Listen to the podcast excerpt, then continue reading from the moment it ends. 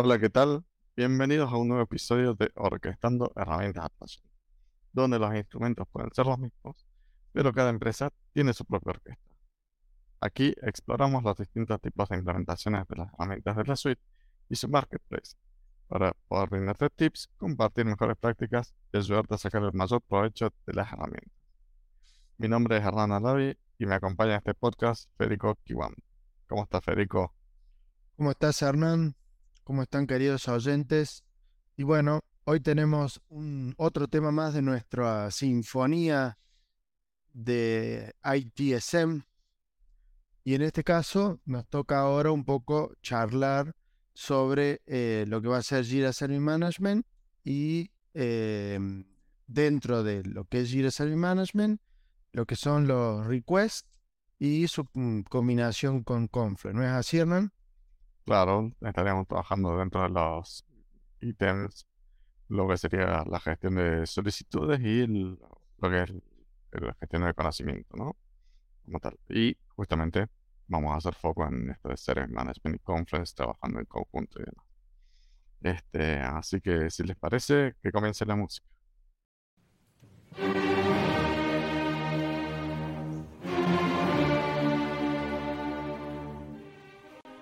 Perfecto. Bueno, como ya hablábamos en cuál iba a ser la razón de este podcast, empezamos con la parte más simple, que es esto de los de recibir los requerimientos de los clientes, o sea, por qué lo que es esto de service request o los requerimientos de servicio, que en la jerga o en el, día a día básicamente son los pedidos de los clientes a algún equipo. Puede ser de soporte, recursos humanos, puede ser cualquier tipo de equipo. En lo más común, o por lo menos donde nosotros más hemos trabajado, es relacionado a equipos de infraestructura, pero no se puede extender a cualquier cosa. Y cuando hablamos de requerimiento, ¿qué es? Básicamente, por ejemplo, que nos pidan que se les bloquee la contraseña para acceder a un software o quieren un nuevo ingreso. No, no me no me hagas a la base. No, no, ¿cómo va a ser un Bueno, una, un reseteo de password. Un reseteo de password. ¿no? no dice que tenga problemas para acceder. Vamos a decir un reseteo de password. Un, un, pedido de un acceso. Un pedido de Haremos esto. Solicitudes nuevas, digamos, ¿no? que no me impacten. Sí, tal cual. ¿eh? Que no me impacta la diaria. Una nueva solicitud necesito algo nuevo. O acceso a algo, ¿eh? o un nuevo servidor. Eh, un mouse, un teclado, eh, dar de alta a una persona en el proceso de onboarding de recursos humanos, cargar un nuevo caso eh, para un estudio de abogados. Eh, digamos, como, sabe, como vemos, son, como decía Hernán, son los requerimientos, son los pedidos de algo nuevo para un usuario o en el caso de algo que ya existente, requerir, por ejemplo, un acceso eh, o que se le haga una instalación de un software. Digamos, todo ese tipo de pedidos es lo que vamos a estar viendo, digamos, dentro de lo que es el, request, el service request. ¿No? Y, y un poco la idea ahora es entender cómo esto se relaciona, por ejemplo, con una herramienta muy conocida de Atlassian que es Confluence, ¿no? ¿Cómo podemos relacionar un requerimiento de un servicio con Confluent. A ver, Hernán, contanos, ¿cómo se nos puede ocurrir ese tipo de relación? Mm, sí, bueno, a ver, la relación más directa, lo inmediato podría ser, a ver, tener mi portal de Service Management, mm, sería eh, la solución óptima. De todas formas, quería hacer una aclaración en realidad, que yo no es que necesito Service Management como tal para hacer mi gestión de solicitudes o tener mi base de conocimiento por otro lado. Eh, yo podría ir, si bien, con otros productos o dentro de los productos Atlassian. De hecho, lo hemos resuelto en muchas ocasiones, si funciona bien para las nuevas solicitudes. Tener un, proyecto ya sea de Jira Software o un de Work Management. A fines prácticos, es armar un, un proyecto en donde yo pueda gestionar las solicitudes de mis clientes, organizando. Evitemos el Excel nomás, porque ahí ya necesito la bolsa de papel. ¿Eh? Porque me dicen eh, cuando, cuando voy a hablar con los clientes, y no, hoy en día tenemos el ex. Y bueno, es, no estaremos muy alineados ahí, TSM, digamos. Sí, pero el Excel es como la herramienta más simple para poder salir adelante, ¿no? No decimos que es la mejor, todo lo contrario, pero bueno, también entendemos a nuestros clientes que en el, en el momento de resolver, Excel resuelve. De una forma, obviamente es cero escalable, al poco tiempo ya se, se, forma, digamos, totalmente contraproducente, eh, y etcétera, etcétera. Pero bueno, se entiende que, que, dentro de todo es una forma, ¿no? Tal cual. Por eso, bueno, pero ahí volviendo al tema, dentro de la forma, sí. ¿eh? Service Management es el ideal para conectarlo. ¿Por qué? Porque voy a tener mi conexión a mi base de conocimientos y voy a tener funcionalidades que no tendría con los otros productos. Justamente, estamos trabajando en el episodio. Las solicitudes con lo que es la gestión de conocimiento, eh, que en este caso eh, la intención, yo creo que para las solicitudes la integración con la base de conocimientos está más alineada al del lado de la gente de quien resuelve, en este caso, a el segundo propósito que podríamos tener de la base de conocimiento, que sería evitar que el usuario me cree el ticket. Que tal vez ahí sería un incidente. Me parece que para los incidentes como tal, cuando vemos, se van relacionando, que yo le preste, que le muestre al usuario eh, un documento de guía, potencialmente le evita un incidente, pero no necesariamente tengo un documento para, para el usuario para decirle si me tenés que pedir eh, más RAM al equipo, tenés que seguir estos pasos. Me cargas el ticket para esa tarea. Este, pero sí me puede servir a mí, del lado de la gente, este, para tener las indicaciones de, bueno, revisar modelo, en base al modelo, tener un listado de la RAM que aplique y corresponde y demás ahí es donde tengo la integración y que me aparezca automáticamente dentro del ticket que me crearon, es donde saca mayor provecho lo que Service Management, ¿no? Sí, yo desde mi lado, digamos, eh, me voy a poner más en, términos de negocio más que de en términos técnicos.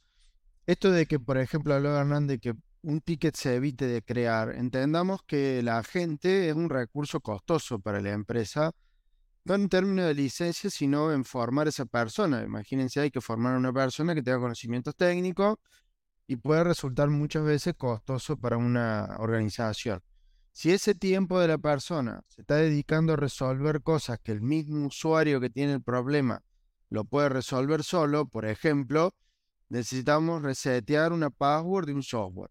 Y resulta que hay una página en donde el usuario puede entrar si se lo instruye correctamente con un documento y solo puede cambiar la password porque está diseñada la página para eso.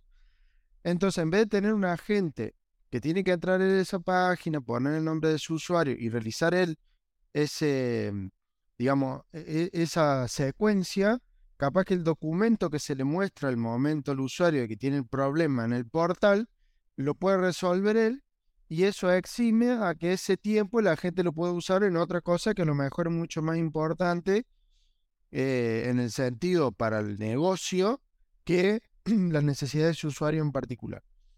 Por eso me parece interesante este vínculo entre Confluence y Jira Service Management, porque si tenemos documentación correcta en el, software, eh, en esa integración, lo que vamos a lograr es una disminución muy importante en algunas tareas que sí puede realizar el usuario y que no necesariamente tengamos que poner el tiempo de un agente a trabajar en ello. Luego, obviamente, estoy de acuerdo en lo que dice Hernán, cuando se trata de un incidente, ya estamos dentro de otro tipo de, caso de uso en el cual en nuestro podcast sobre incidentes vamos a estar hablando eh, justamente de ese tipo de, situación, ¿no es cierto?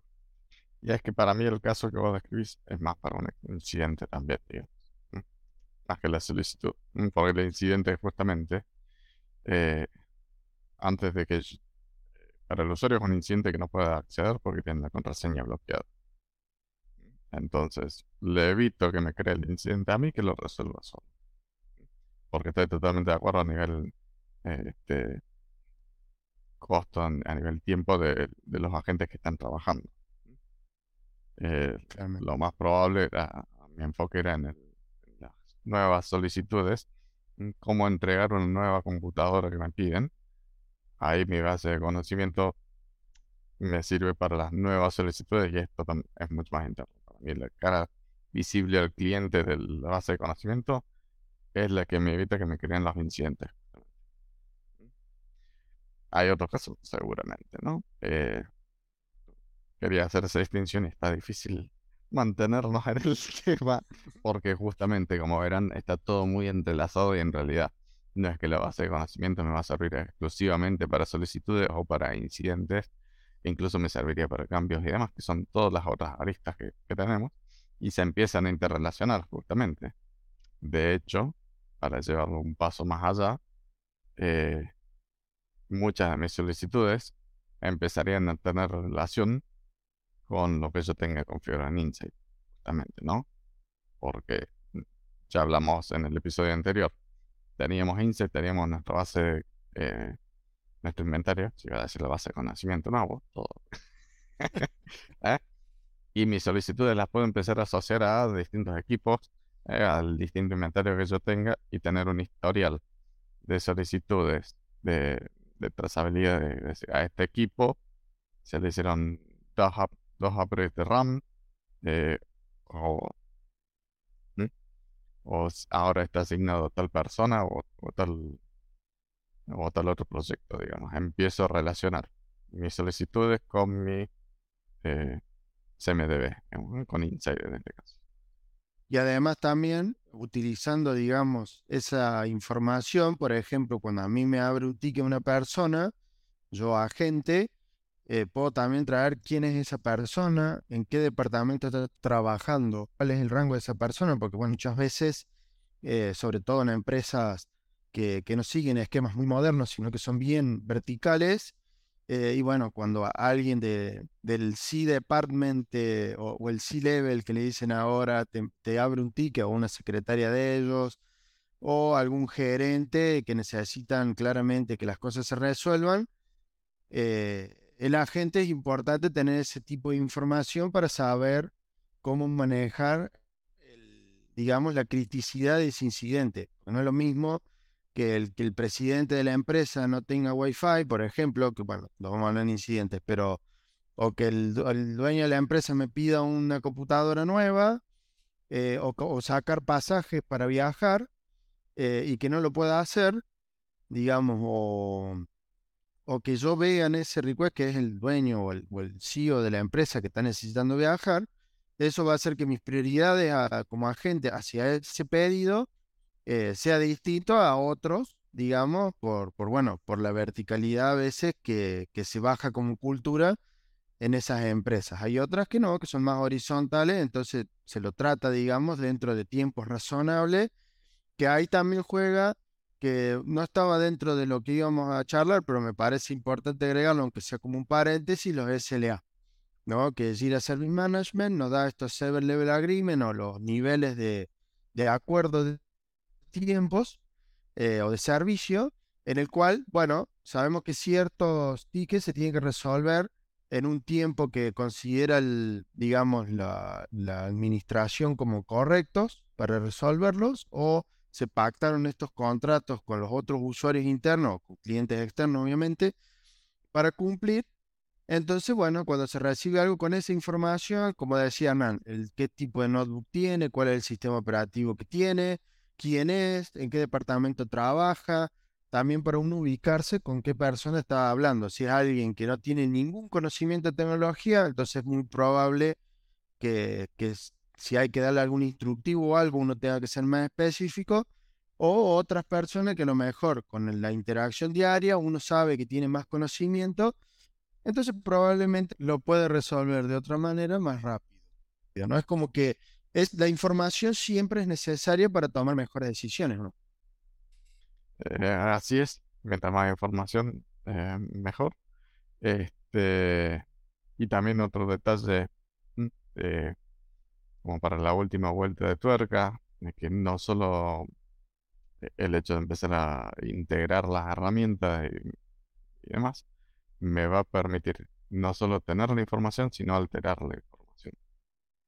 De hacer caso, yo tengo una solicitud una nueva, eh, una nueva computadora para el CEO, y yo se lo entrego, además le decirle, a mí no me vengas con prioridad. Salvo para mí cuando la pida yo, Fede, eh, tomando, pero para el resto no. Este... Así son, son los CEOs, me parece. Claro, el doble discurso ahí terrible. Este... no, volviendo al tema. Eh, viene nueva solicitud de la nueva computadora y en ese caso eh, busco dentro de Insight mi, mi VM que está en estado disponible y al momento de cerrar el ticket automáticamente cambia el estado en Insight de el producto.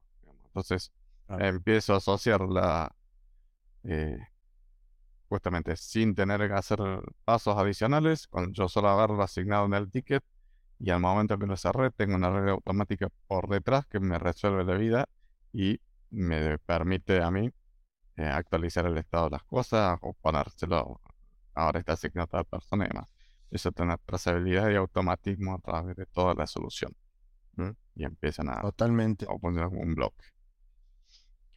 Y como, como comentaba, esa, esa información que de a poco se va acumulando por la diaria es lo que lleva después a, al momento de tener que tomar decisiones, tratar de tomar la mejor posible, dado que contamos con toda esa decisión. Eh, por ejemplo, en el caso de que lo vamos a hablar también un montón cuando tomemos incidente en nuestro próximo podcast, porque casi todo lo que estamos hablando nos cuesta un montón de requerimientos, vamos siempre al incidente, como dice Hernán. Eh, pero teniendo esa información que en Insight y ir actualizándola, eh, podemos tomar distintas decisiones a la, a la vez de no solo, bueno, si yo tengo una persona, por ejemplo, que me está pidiendo dos notebooks en un lapso menor a dos meses y podría ser un red flag si yo tengo esa, esa información en Insight. Es decir, ¿por qué esta persona me está pidiendo notebook? Capaz que vaya y hable con el gerente a ver qué sucede, porque obviamente a muchas veces la gente es responsable de ciertos procesos y también de detectar, ¿no? En algunos casos, algún tipo de actividad que no esté ciertamente relacionada con su actividad, pero con la información que uno posee surgen estas preguntas, de decir, bueno, tengo una persona que me pide todos los meses un teléfono. Bueno, ¿qué pasa con el teléfono? ¿Qué sucede? Yo lo escalo, por ejemplo, con mi superior o hablo con el superior de esa persona. ¿Por qué? Porque tengo que entender qué está sucediendo. Y la única forma es teniendo esa información. Si nosotros no registramos, por ejemplo, los teléfonos y las notebooks que le estamos dando a, las personas que trabajan en la empresa, eh, perdemos trazabilidad y no entendemos qué pasó con ese, con ese recurso, que bueno, es costoso para, para la empresa y, es necesario para ellos poder tener ese tipo de controles. Por eso es que también eh, el sentido un poco de, hablar de, lo que fue o empezar estos podcasts con Insight era eso, es de que entiende que es una herramienta muy importante y que durante toda esta sinfonía que estamos tocando es como una de las piezas fundamentales ¿no? de, base para, para, poder no solo tener un buen apego a este tipo de, metodología como ITSM, sino también que van un montón de valor al día a día en las empresas, ¿no? Este, sí, y yo no sé, si nos queda algo más por retocar acá en el este tema en cuestión. Eh, vamos a ver. Evitemos incidentes. ¿eh? no caigamos de nuevo. ¿Eh? No caigamos en el incidente. No, no, no. Eso se queda para la próxima. No, de mi lado ya, ya estaría, mano. Está bien. Bueno, yo creo que hemos cubierto lo suficiente en este caso para lo que es solicitudes y más. De todas formas, si quieren saber más, nos contacta y lo estamos viendo. O si no lo estamos viendo en el mismo webinar, vamos a estar viendo todo esto que hablamos en acción. Este, ya tenemos la fecha, Hemos estado promoviendo en las redes y demás. Esperemos que se hayan sumado. Si no, recuerden acá en la misma descripción del podcast va a estar esta información. De todas formas, el episodio como tal, hasta acá llega la música de hoy. Eh, bueno, muy bien amigos, es todo por hoy. Si te gustó y te sirvió, no olvides comentar y compartir. Eso nos ayuda a mejorar nuestra visibilidad y nos permite llegar a otras personas a quienes podemos sumar valor. Tienen una forma distinta de implementar lo presentado, les gustaría participar, se pueden poner en contacto con nosotros por cualquiera de los medios listados en la descripción del episodio. Es muy común que haya más de una forma de hacer las cosas con las herramientas de Atlassian y nos encantaría otras formas de descubrirlas. Este, por último, si necesitas ayuda para llevar tu entorno al siguiente nivel, no deben contactarnos. En el ITT trabajamos con las empresas de los tamaños y rubros más variados, ayudando a implementar soluciones que optimicen el uso de las herramientas. Es todo por hoy. Nos vemos en la próxima. Chao, hasta luego. Gracias.